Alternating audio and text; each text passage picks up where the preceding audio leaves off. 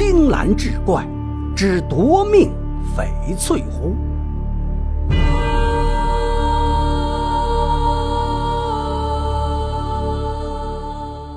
话说陈州有个铁匠叫徐铁牙，这年突然重病，自知生命将近，便把儿子徐小茂叫到床前，指着床头颤巍巍地说：“那酒坛下有个木匣，把它取出来。”徐小茂很纳闷他长到了三十岁，还是第一次听说酒坛下面藏有东西。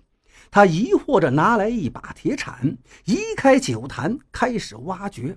挖了一会儿，徐小茂就愣住了。只见一块红布从土里露了出来，他忙俯身下去，把红布包着的东西抱到了老妇面前。徐铁牙小心翼翼地打开木匣。霎时，一束绿光散发开来，一把玲珑剔透的翡翠壶出现在眼前。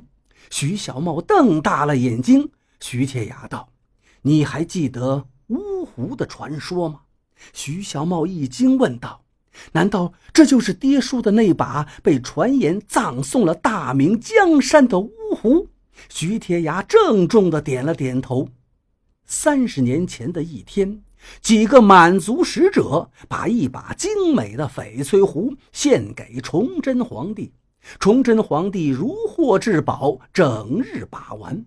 某一天，崇祯皇帝在御花园游玩，身边陪同的相士袁天树见崇祯兴致勃勃地把玩着翡翠壶，便道：“皇上，请恕臣直言，这壶是不祥之物。”那青部落有一种诡异的巫术，叫恶咒术。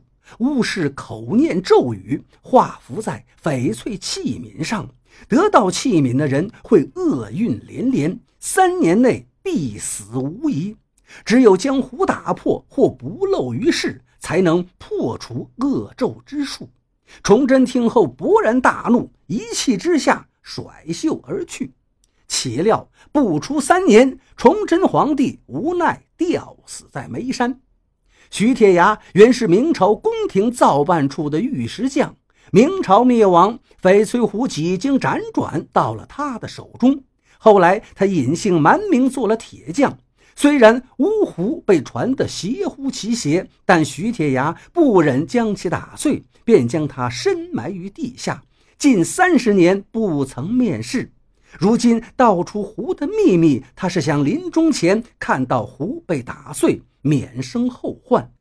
徐铁牙执意让徐小茂将壶打破，见老夫态度坚决，徐小茂就把壶拿到外面去。啪的一声脆响过后，忽闻房中传来老妇的一声怪叫，徐小茂急忙跑进房间。这时徐铁牙头一歪，便断气了。徐铁牙突然死亡，徐小茂惊得后脊一凉。莫非这是巫狐作怪吗？几天后，徐小茂从酒坛下面再次搬出了木匣，拿出翡翠壶，仔细琢磨。原来那日徐小茂打破的是一只吊瓷的老碗。联想到崇祯皇帝的命运，再加上老妇的突然辞世，徐小茂心里总是战战兢兢的。这天，他想出一个主意，不如把它卖掉换成钱。徐小茂把壶包好，藏进袖子，径直去了一家名叫青玉轩的玉器店。这家玉器店的掌柜叫曹州，是陈州知府曹洪的侄子。店员阿三招呼着徐小茂：“请问您是来买壶的吗？”徐小茂一边拿壶一边说：“我是来卖壶的。”阿三一见翡翠壶，连连称赞，然后道：“我去叫掌柜的来跟您谈。”不大一会儿，从里屋走出一个满嘴胡茬的汉子，他就是曹州。曹州把弄着翡翠壶道：“这壶嘛，还算是个上乘货色，但也就值两千两银子，你卖不卖？”徐小茂明白曹州的心思，暂时不能卖给他。过段时间，他定会恭恭敬敬地找上门来。到那时，价格一定会更高。徐小茂把壶一下拿回手中，摇摇头说：“我不卖了。”便走出了青玉轩。回去的路上，徐小茂笑盈盈地路过一个挂摊儿，砰的一声，他的头和挂着八卦图的木桩碰个正着。徐小茂疼得哎呀一声，抬头一看，只见一个须发洁白的老挂师摇着铃，正招呼着过往路人。徐小茂一听，老挂师好大的口气：“卦若不准，赔卦资百倍。”闻听此言，徐小茂立刻来了兴趣，上前问道：“若卦不准，果真赔卦资百倍吗？”老卦师呵呵笑道：“当然，那就请您给我算一卦吧，看我今天有何喜事。”徐小茂笑问道。话一出口，老卦师便紧紧地皱起了眉头，道：“你印堂发亮，刀纹骤现，今晚定有杀身之祸。”徐小茂听到后，头皮一紧，吼道：“你们这些江湖术士，骗钱就骗钱，还怎么胡言咒我？”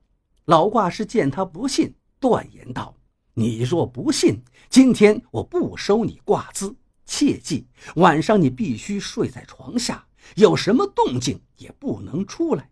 床上放上草人，用被子遮掩，到时自见分晓。见老卦师一脸认真，徐小茂全身的汗毛都竖了起来。回到家中，他扎了一个草人，按照老卦师所言，把他用被子盖上。徐小茂心里打着鼓：难道自己真有杀身之祸吗？晚上，徐小茂躲在床下，始终不敢睡。子时的锣声响完，徐小茂感到小腹有些鼓胀。就在他想爬出去小解之时，门栓突然吧嗒一响，徐小茂一惊，忙缩回身子。房门被拨开了，一个手持大刀的黑衣人悄声走了进来。刀光寒气逼人，骇人肝胆。徐小茂哆哆嗦嗦，捂住嘴巴，不敢发出任何声响。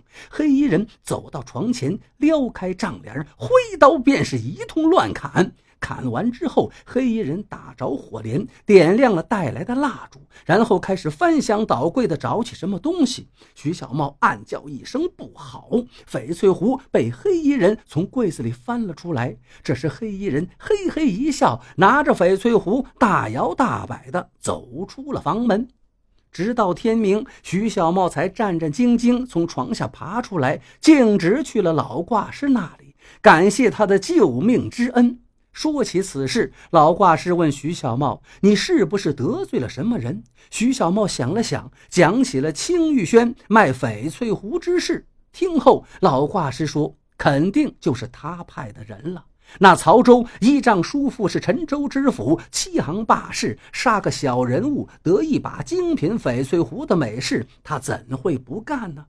这夜街上人声鼎沸，徐小茂一个咕噜爬起来，从窗子向外望去，只见外面火光连连，攒动不止。徐小茂不禁一怔，肯定是黄豹子下山了。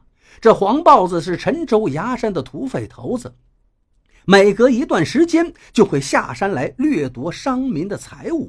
徐小茂蜷缩在床下，祈祷黄豹子能绕过自己家。可这时，房门随着一声巨响被踹翻了，一个土匪闯了进来，一通搜索后毫无所获。就要离开时，土匪好像发现床下有动静，一伸手就把徐小茂给拽了出来。土匪问他值钱的东西都藏在哪儿了，徐小茂吓得冷汗直流，支支吾吾说自家什么值钱的东西都没有，唯一一把值三千两的翡翠壶还被人偷走了。听到这话，土匪哈哈大笑道：“就你能有价值三千两的翡翠壶？”说完，土匪啪啪赏了徐小茂两个响亮的耳光，俯身就走。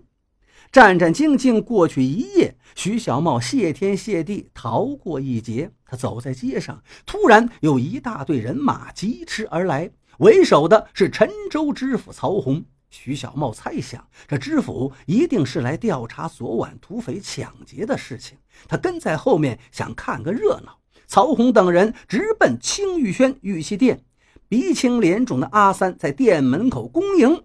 徐小茂竖起耳朵，仔细听着。阿三道：“昨晚。”黄豹子等土匪二话不说就把我打翻在地，然后便开始哄抢店内的玉器和翡翠。就在他们要抢夺那把翡翠壶时，掌柜的心疼之下便跟他们厮打起来。最后，黄豹子一刀砍下了他的人头。什么翡翠壶？曹洪问道。阿三指向地上的曹州。徐小茂侧目一望，惊住了。只见自己那把翡翠壶牢牢地攥在曹州的手里，不过壶嘴和壶盖已经四分五裂，散落了一地。乌壶，得乌壶者必死啊！徐小茂惊骇道。这时，他的肩膀被拍了一下，回头一看，竟是老挂师。老挂师呵呵一笑：“乌壶的故事只是个谎言。”其实我就是那个编造故事的袁天树。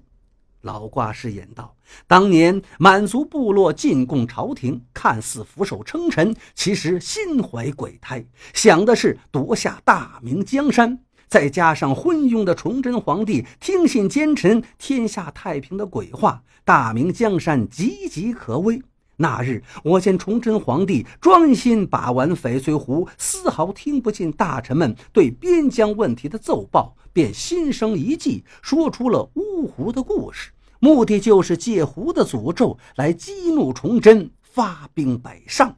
徐小茂听完大吃一惊，可为什么得壶者无一不遇难身死呢？袁天树唏嘘一声道：“明朝气数已尽。”国破家亡，君死不齐。你父年迈病重，去世难免。至于曹州的死，不过贪欲所致。